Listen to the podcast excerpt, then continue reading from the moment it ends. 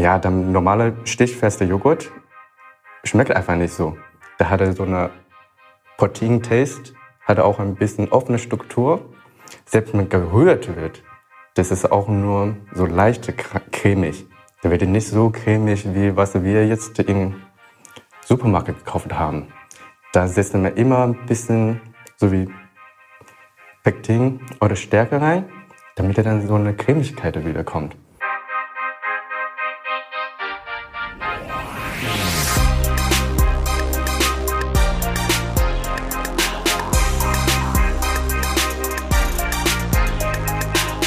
ZukunftsmacherInnen, der Alumni-Podcast der TU Berlin.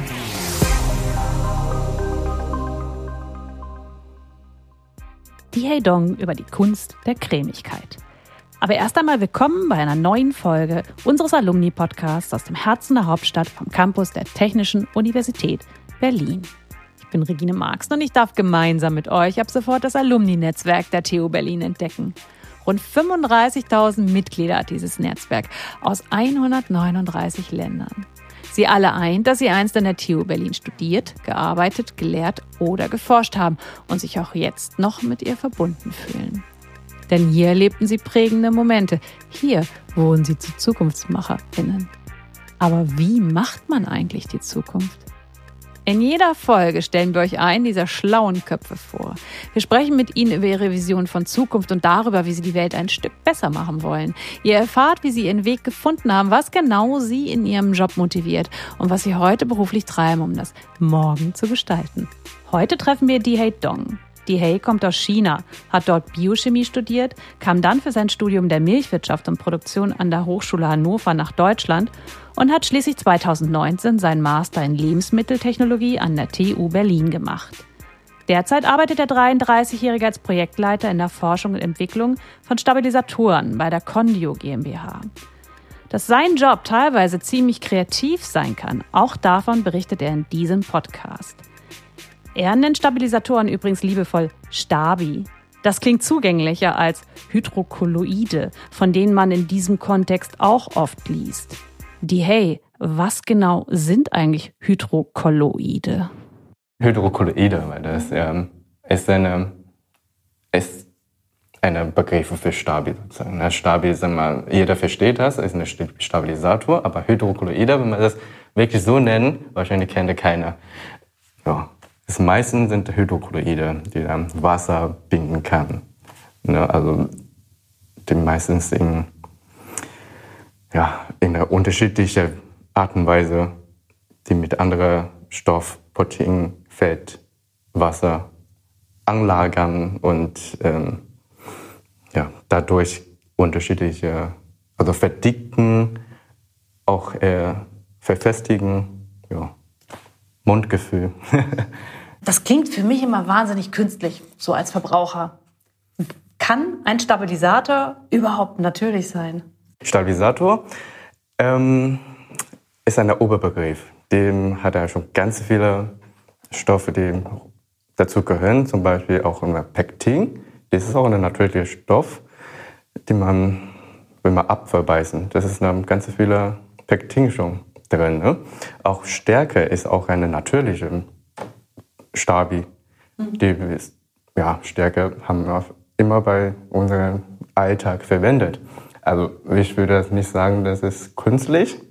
Ist nur, ja, okay, der Name kommt vielleicht ein bisschen künstlich vor, aber ist eigentlich immer dieser Stoff, den wir oft gegessen haben, verwendet haben. Also eigentlich nichts Böses. Ich würde nicht sagen, das ist böse. also das kommt immer darauf an, wie viele man davon essen. Ne? Also man kann auch nicht nur von Stärke ernähren, kann auch nicht nur von Gelatin ernähren. Also ja, das ist einfach eine Sache, ja, das würde ich sagen, kommt auf die Menge an.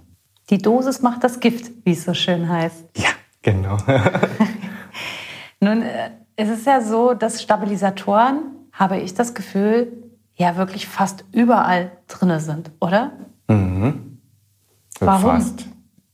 Ja, weil wir daran gewöhnt haben, ein schönes Produkt im Mund runterzuschlucken. Zum Beispiel Joghurt. ja, der normale stichfeste Joghurt schmeckt einfach nicht so. Da hat er so eine Protein-Taste, hat auch ein bisschen offene Struktur. Selbst wenn gerührt wird, das ist auch nur so leicht cremig. Da wird nicht so cremig, wie was wir jetzt im Supermarkt gekauft haben. Da setzen wir immer ein bisschen so wie Pektin oder Stärke rein, damit er dann so eine Cremigkeit wiederkommt. Und wenn dann, wenn dann Leute daran gewöhnt haben, dann würde er nie mehr akzeptieren die Originalprodukte. Ne? Dein Job besteht ja darin, den perfekten Stabi, wie du sagst, mhm. zu basteln, oder? Genau, ja, so eine Kombi daraus zu machen. Ähm, ja, wie, wie, du gerade gesagt hast, ähm, Stabi, also Stärke, die klingt ja auch ganz einfach an, ähm, aber Stärke ist auch wieder so ein Begriff, die man so viele Sorten, die da drunter zu, oder dazu gehört. Ähm, ja, es gibt eine Kartoffelstärke, Maisstärke, Reisstärke, gibt es Tapioca-Stärke. Das alle Stärke hat eine unterschiedliche Körnergröße. Sobald die unterschiedliche Körnergröße ähm, und von den Sorten kommt auf Wachsmais, Mais, Reis ähm, oder Tapioca oder sowas. Dem hat er komplett andere Funktion. Und eine andere Wirkung? Im Produkt. Wirkt es eigentlich auch auf den Geschmack oder nur auf die Haptik und dieses, die, die Optik? Optik, ja. Und auch äh, hauptsächlich ist ein Mundgefühl. Ne? Also ob das ein bisschen Vormundigkeit bringt und eine Cremigkeit bringt. Meistens wirkt an diese, also, weil dann Trockenmasse erhöht wird, dann wird es einfach automatisch mehr in deinen Mund. Also wird nicht so wässrig, nicht so leer, gibt einfach mehr Körper. Wir bleiben mal bei dem Beispiel Joghurt. Hast du mal einen Joghurt ohne Stabilisatoren gegessen? Ja, ich habe früher auch selber gemacht. Äh, da habe ich äh, aus meinem Studium, die habe ich immer gemacht. Ähm, ja, ist eigentlich nur Kultur, Milch zusammen fermentieren lassen. Dann gibt es Joghurt, bis einer pH-Wert, also bestimmt pH-Wert erreicht haben. Also wenn durch so eine Fermentation ausgekommener Joghurt ist eine stichfeste Joghurt. Mhm. Dann sollte eigentlich immer gerührt werden oder die bleiben stichfest. Ähm, nach der Rühren dann kämen, was wir immer gesehen haben in der Supermarkt, dieser gerührte Joghurt. Mhm. Ja, die sind, kommt darauf an, wie viel Fettgehalt. Ähm, wenn das null Fett, dann schmeckt er eigentlich ziemlich leer. Also auch wahrscheinlich die meisten auch ein bisschen rau, ein bisschen belegend, weil das eigentlich schmeckst du nur an den Protein. Keine Fette mehr, die da irgendwie dazwischen bisschen gleiten. Deswegen ist dann hier auf jeden Fall, wenn die Leute das Mondgefühl nicht akzeptieren würde, dann ist in dem Fall Stabi zu setzen, damit er wieder ein bisschen glatteres Mondgefühl und Cremigkeit, sowas wieder vorzubringen, damit die Leute denken, jo, okay, ist zwar 0%, aber schmeckt genauso wie 3,5% Fettgehalt. Das ist ein bisschen Mogeln. Ja, aber ist äh, immer konsumentenorientiert, ne? Dein Fachgebiet sind Milchprodukte. Das hast du für dich äh, eigentlich entdeckt, oder? Ähm, ja, genau. Also mein jetziger Job ist mehr auf Milchprodukt, Feinkosten konzentriert. Also bei uns gibt es auch einen Fleischbereich oder einen Eisbereich. Da mag auch ein ein oder andere Kollegen. Ähm, ja, und weil ich auch in meiner Bachelor hm, Lebensmitteltechnologie, also milchwirtschaftliche Lebensmitteltechnologie studiert habe, deswegen ja, habe ich ein bisschen mehr Ahnung über Milch sozusagen. Als über Fleisch. Ja. Das hast du in Hannover gemacht, richtig? Ja. ja. Aber du kommst ja ursprünglich aus China. Mhm. Wo in China? bist du geboren? Und also Unzhou bin ich geboren. Es ist ziemlich süd und an Küsten. Es ist ziemlich feucht, warm. Sommer wird immer über 40 Grad sein. Ja, ist eigentlich ja, für mich immer Traumwetter. du musst sehr leiden hier dann. Ja, ziemlich trocken. Und im Winter ich kann auch schön warm zu Hause sein, aber es ist immer so trocken. Ich einen Liter Wasser trinke, damit ich auch ein bisschen ausgleichen kann. Okay. Was hat dich dann nach Deutschland gebracht? Ja, also ich bin immer so eine, die wahnsinnig an der verschiedene Kultur interessiert. Und ja, Europäer ist einfach so eine Komplex, also der von der Eitzeit, Mittelalter und bis jetzt hat er so lange Geschichte entwickelt. Ähm, und damals könnte ich eigentlich auch noch nach USA. Aber da halt mal überlegt, USA, hm, 200er Jahre ist überschaubar. Und wenn ich lieber in Deutschland komme, dann zwar musste ich eine andere Sprache lernen, und, äh, aber kann ich viel mehr Sachen sehen. Ist auch viel mehr also hier in EU ist einfach viel mehr anzubieten. Und warum in der EU dann genau Deutschland? Oh, das äh, war nur ein Austauschprogramm. Ah. Ja, das ist dann mit der Deutsch zusammen. Ja. War in diesem Austauschprogramm, das ging dann nach Hannover, war das das genau, Austauschprogramm? Ja, ja, ja. Mhm. Mit der Uni in Hannover. Und was hat dich denn dazu gebracht, nach Berlin zu gehen, an die TU? Ah, also, es ist eine lange Geschichte. Ich habe erst mal studiert, also Bachelor studiert, dann ging zur Arbeit, weil ähm, ja muss auch ein bisschen verdienen, ne?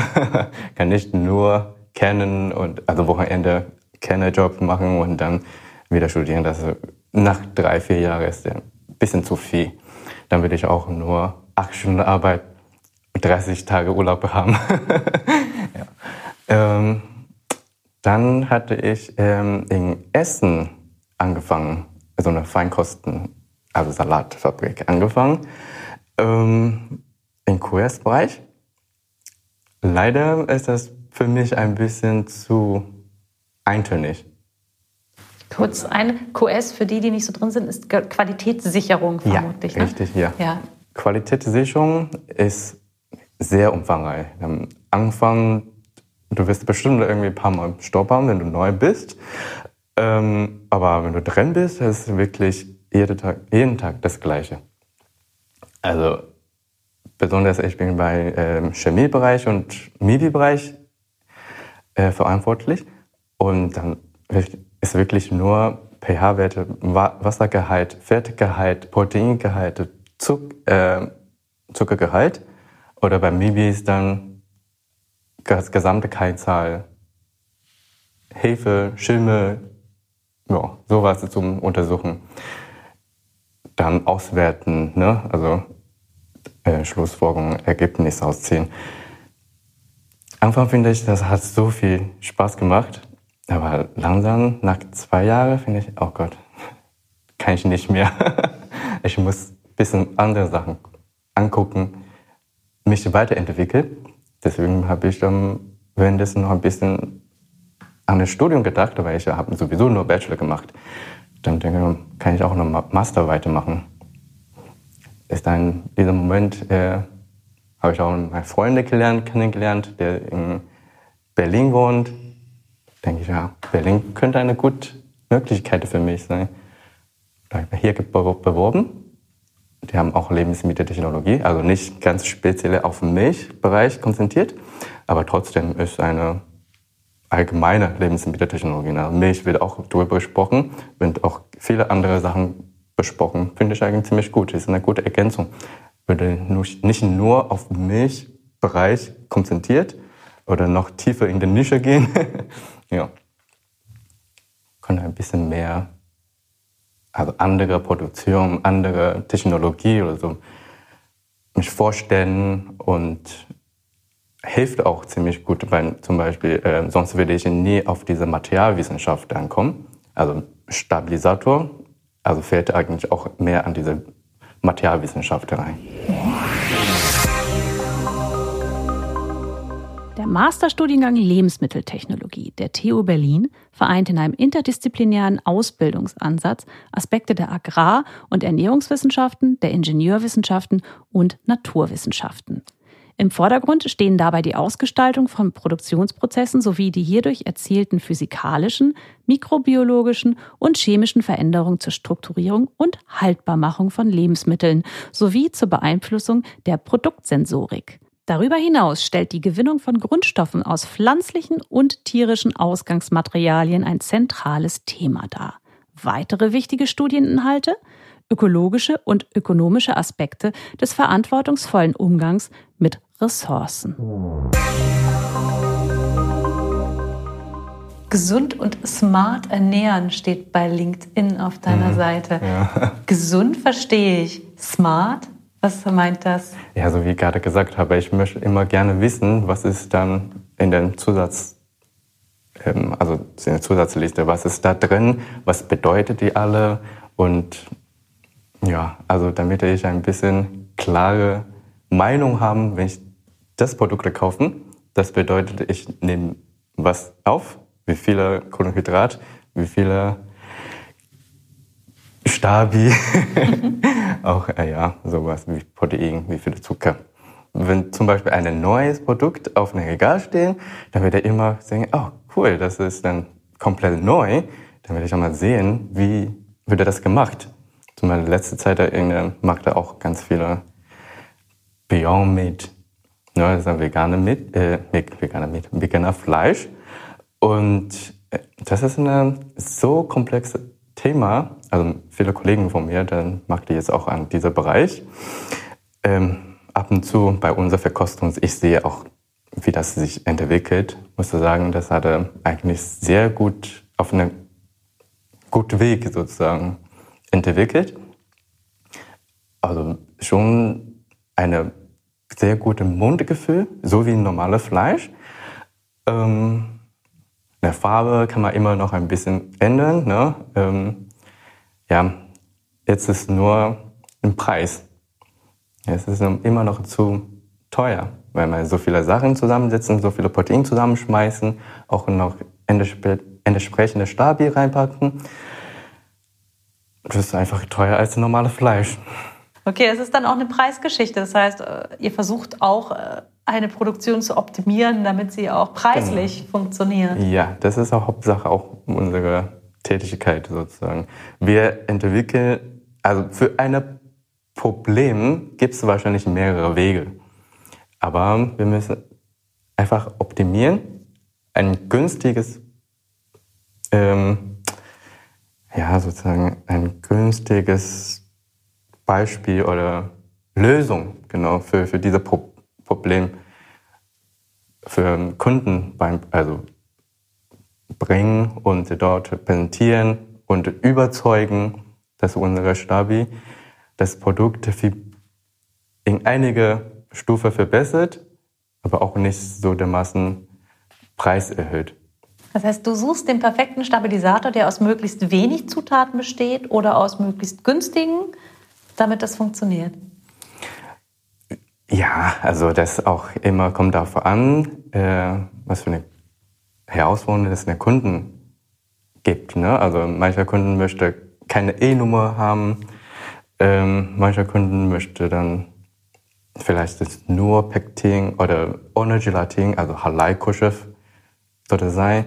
Und ähm, ja, mancher manche Kunde sagt, ich kann nur Pektin akzeptieren, alle anderen kann nicht. Ja, also eigentlich ist es eher Kunden, kundenorientiert.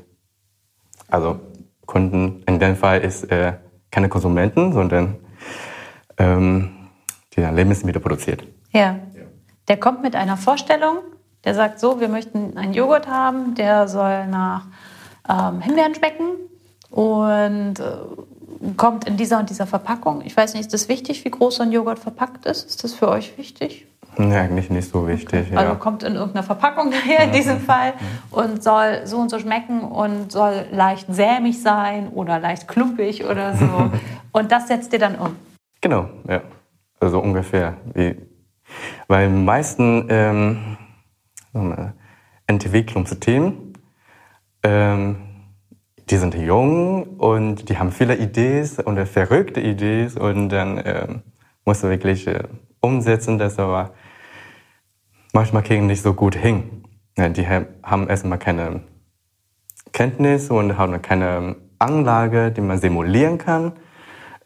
Ja, also wenn eine Produktion läuft, das heißt auch schon Liter, tonneweise. Und mit einer kleinen Laboranlage, weil das ist einfach nicht auf diese Art und Weise simulieren können, wie, wie das Scherung ist in der Leitung, wie das Temperatur reguliert werden. Ist jetzt dann durch eine Plattenwärmeaustausche oder Schabewärmeaustausche, das macht alle Produkt komplett anderes Produkt aus. Deswegen, wir haben diese Anlage dort.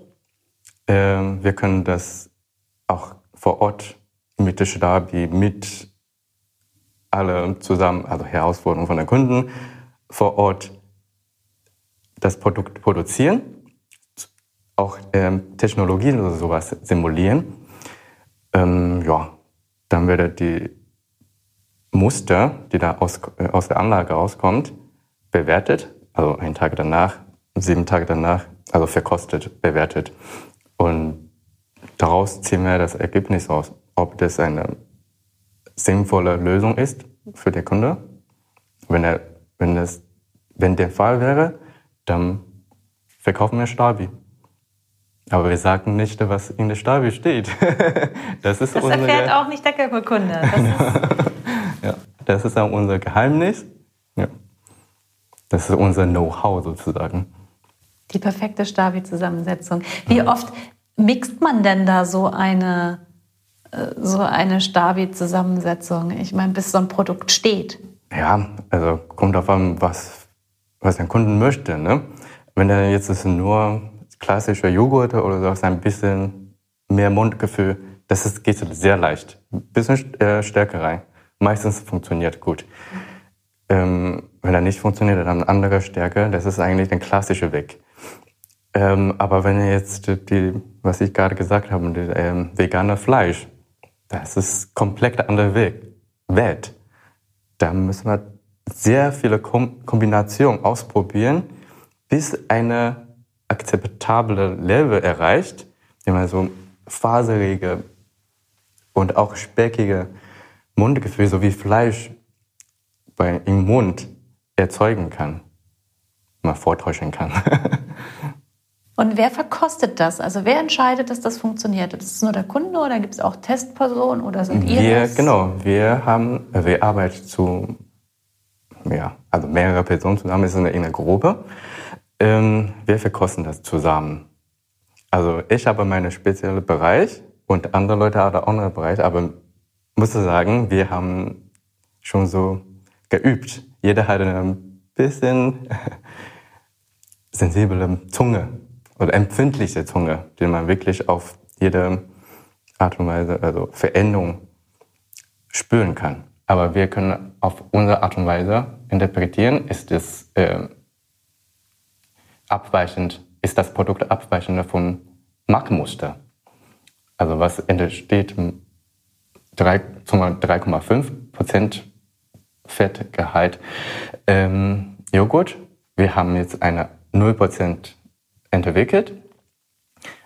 Aber wir können trotzdem die beiden verkosten und dann sagen, ob das eine Unterschiede dazwischen. Mhm. Also wenn jetzt keiner Unterschied, dann wir sagen, es ist eine perfekte Stabi. Und wie viele Verkostungen sind das, die dazwischen liegen im Schnitt?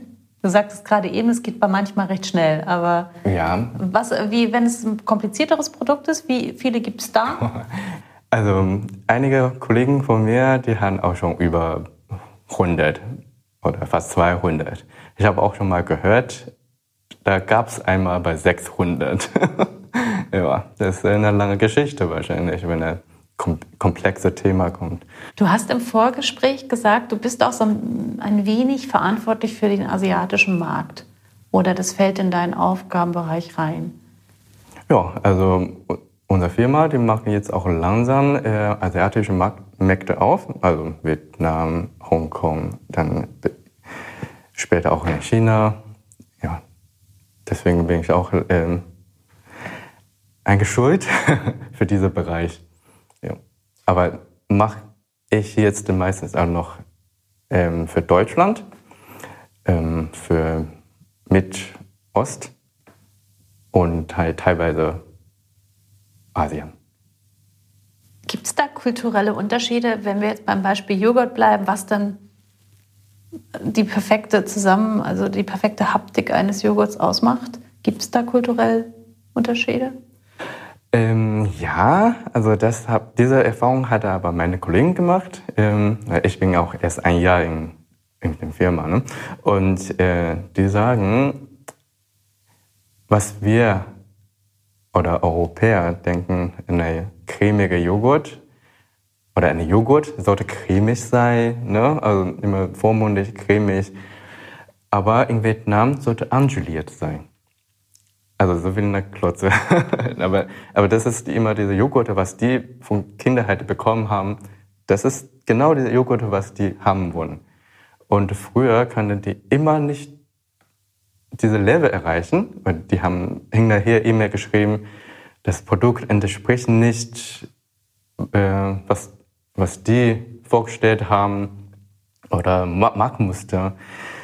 Dann äh, irgendwann sind wir auf auf diese Idee gekommen, machen mal ein bisschen gelierter. Ja, zack, ist das erledigt.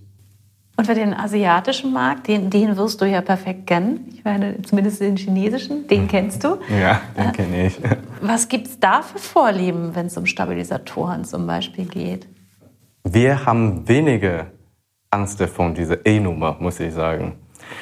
Also in Europa ist das ziemlich empfindlich, wenn man das auf Flasche, also E-Nummer drauf zu äh, drücken, ne? also mal E440, dann sind die Leute, oh, das ist E-Nummer drin, ist ein chemischer Stoff drin, das ist gefährlich, das hänge ich nicht.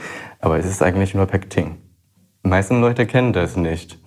Und ich habe ein Gefühl, in China, die haben meistens nicht so, so eine Angst vor E-Nummer. Oder steht der E-Nummer drauf, aber die finden das nicht so schlimm. Was an deinem Job macht dir am meisten Spaß?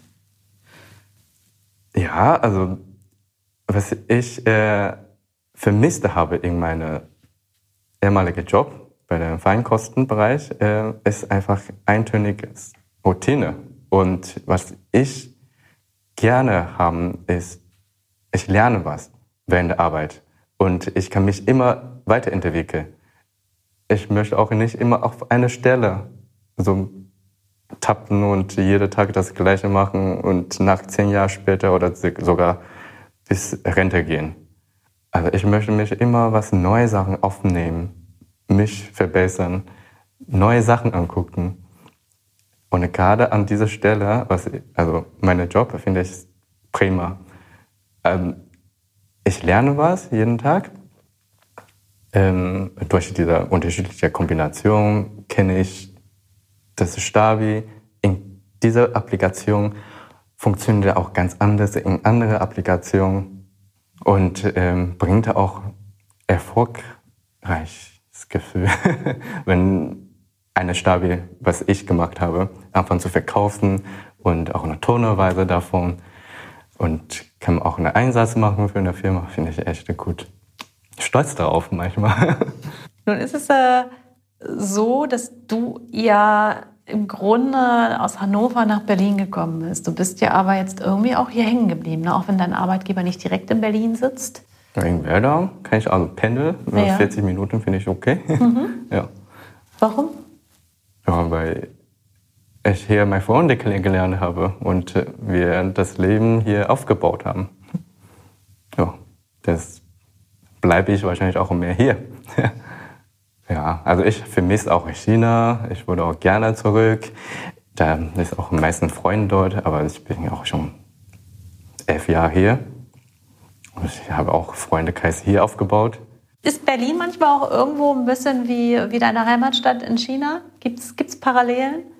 Wo ich geboren habe, ist Unzhou, äh, wo ich aufgewachsen größer geworden, äh, ja, also auch mein Studium. Das ist nach Hangzhou, das sind auch beide sehr große Städte. Ähm, und Hangzhou ist auch eine, so eine Stadt, die ziemlich nah an Shanghai. Also, ne, also der, deswegen, ich habe schon große Städte genug gesehen. Und angefangen war ich von Hannover, also dann untergezogen nach äh, Mannheim, Darmstadt, Zwingenberg, alles nur westlich und ziemlich ähm, westdeutsch sozusagen erlebt. Ähm, dann war ich dann wieder bei Essen, ähm, Hamburg, dann letztendlich ist in Berlin. Und sobald ich Berlin erreicht habe, wow, das ist eine Stadt, die ich leben will. Es ist nicht so überfüllt. Für euch ist es auch nicht. Ähm, ja, also es sind nicht so überfüllte wie in Shanghai oder Peking oder Shenzhen, wie diese große Stadt in China, die man wirklich mal kaum vorstellen kann. Ähm, und hier gibt es aber genug kulturelle Sachen. Also Multikultur, das gefällt mir mega. Ja, ist einfach ein anderes Gefühl hier, dass ich sowieso mehr an kulturell, kulturelle Sachen interessiert und hier in Berlin kann man wirklich viel sehen. Mhm. Auch viel spüren. Ja, aber Berlin ist auch eine ganz viele ruhige Orte, ne? also viele Natur, auch viele Wasser. Das Leben ist einfach langsamer. Gefällt mir auch viel besser. Mhm. Ja, also wenn ich mal vorstelle, dass meine damalige Kommilitone aus China, die alles müssen schon heiratet haben, schnell Kinder haben und schnell, schnell Karriere machen. Und die meisten leben noch bei Eltern, weil die ja kein eigenes Budget haben. Und ah, die Wohnung in China ist auch nicht billig gerade. Wenn du jetzt ein bisschen in die Glaskugel guckst, dieser Podcast heißt ja ZukunftsmacherInnen. Mhm. Du bist äh, sozusagen ein Zukunftsmacher. Und wenn wir da ein bisschen in die Zukunft schauen, was sind denn da die Herausforderungen speziell für die Lebensmittelindustrie in deinem Bereich der Stabilisatoren, die wir in den nächsten Jahren gehen werden? Also man große sagen, groß aufgenommen. Ne? Äh, wir wollen immer Besseres und mehr an Menge produzieren. Ähm, also zum Beispiel diese vegane Fleisch ist vegan, ist wahrscheinlich auch so eine lange Zeit der Hit sein. Ähm, ja, die werde bestimmt auch lange drum Recherche machen und lange entwickeln. Ähm, ja, also Stabi würde ich sowieso nie aus dem Nischebereich oder Nischefach bezeichnen. Das ist eigentlich für mich so eine Keyfach, die dann eine, eine traditionelle Produkt, aber trotzdem andere Eigenschaften haben und trotzdem das gleiche Mundgefühl anbieten können.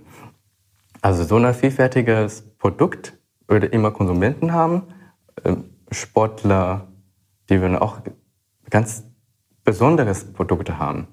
Es ist kein, wahrscheinlich kein Fett, aber hoch, hoch Proteingehalt.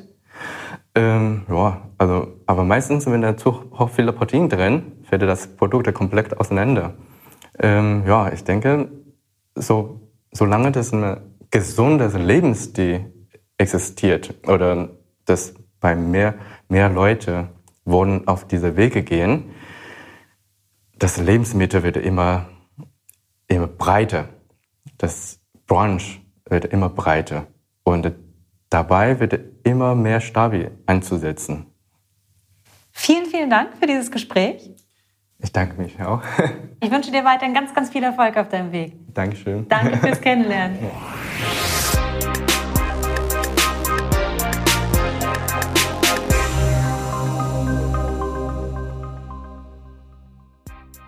Die Heidong und die Welt der kreativen Stabilisatoren. Ich für meinen Teil finde es faszinierend, wie sich der Foodmarkt entwickelt und welche Lösungen gefunden werden, um dem Anspruch des Konsumenten an das Produkt, das er im Supermarkt kauft, gerecht zu werden. Die Prozesse, die beispielsweise ein veganer Joghurt durchläuft, bis er im Regal steht, macht man sich selten bewusst. DHA ist übrigens im Alumni-Netzwerk, weil er immer noch gerne in die Bibliothek geht, um Fachliches nachzuschlagen. Man lernt eben nie aus. Damit sind wir schon wieder am Ende dieser Folge unseres Alumni-Podcasts. Wir hoffen, euch hat's gefallen. Wenn ja, freuen wir uns, wenn ihr diesen Podcast abonniert, ihn euren Freunden empfehlt und über eure Kanäle teilt. Folgt und kontaktiert uns gerne auf und über unsere sozialen Kanäle. Ihr findet uns auf Facebook, Instagram, Twitter, LinkedIn oder Xing. Mehr über die TU Berlin und das Alumni-Programm erfahrt ihr auf den Seiten www.tu.berlin oder www.alumni.tu-berlin.de. Zum Schluss möchten wir uns bei der Senatsverwaltung für Wirtschaft, Energie und Betriebe in Berlin für ihre Unterstützung bei der Umsetzung dieses Podcasts bedanken. Und natürlich bei euch fürs Zuhören. Für heute sage ich Tschüss, bleibt gesund und wir hören uns.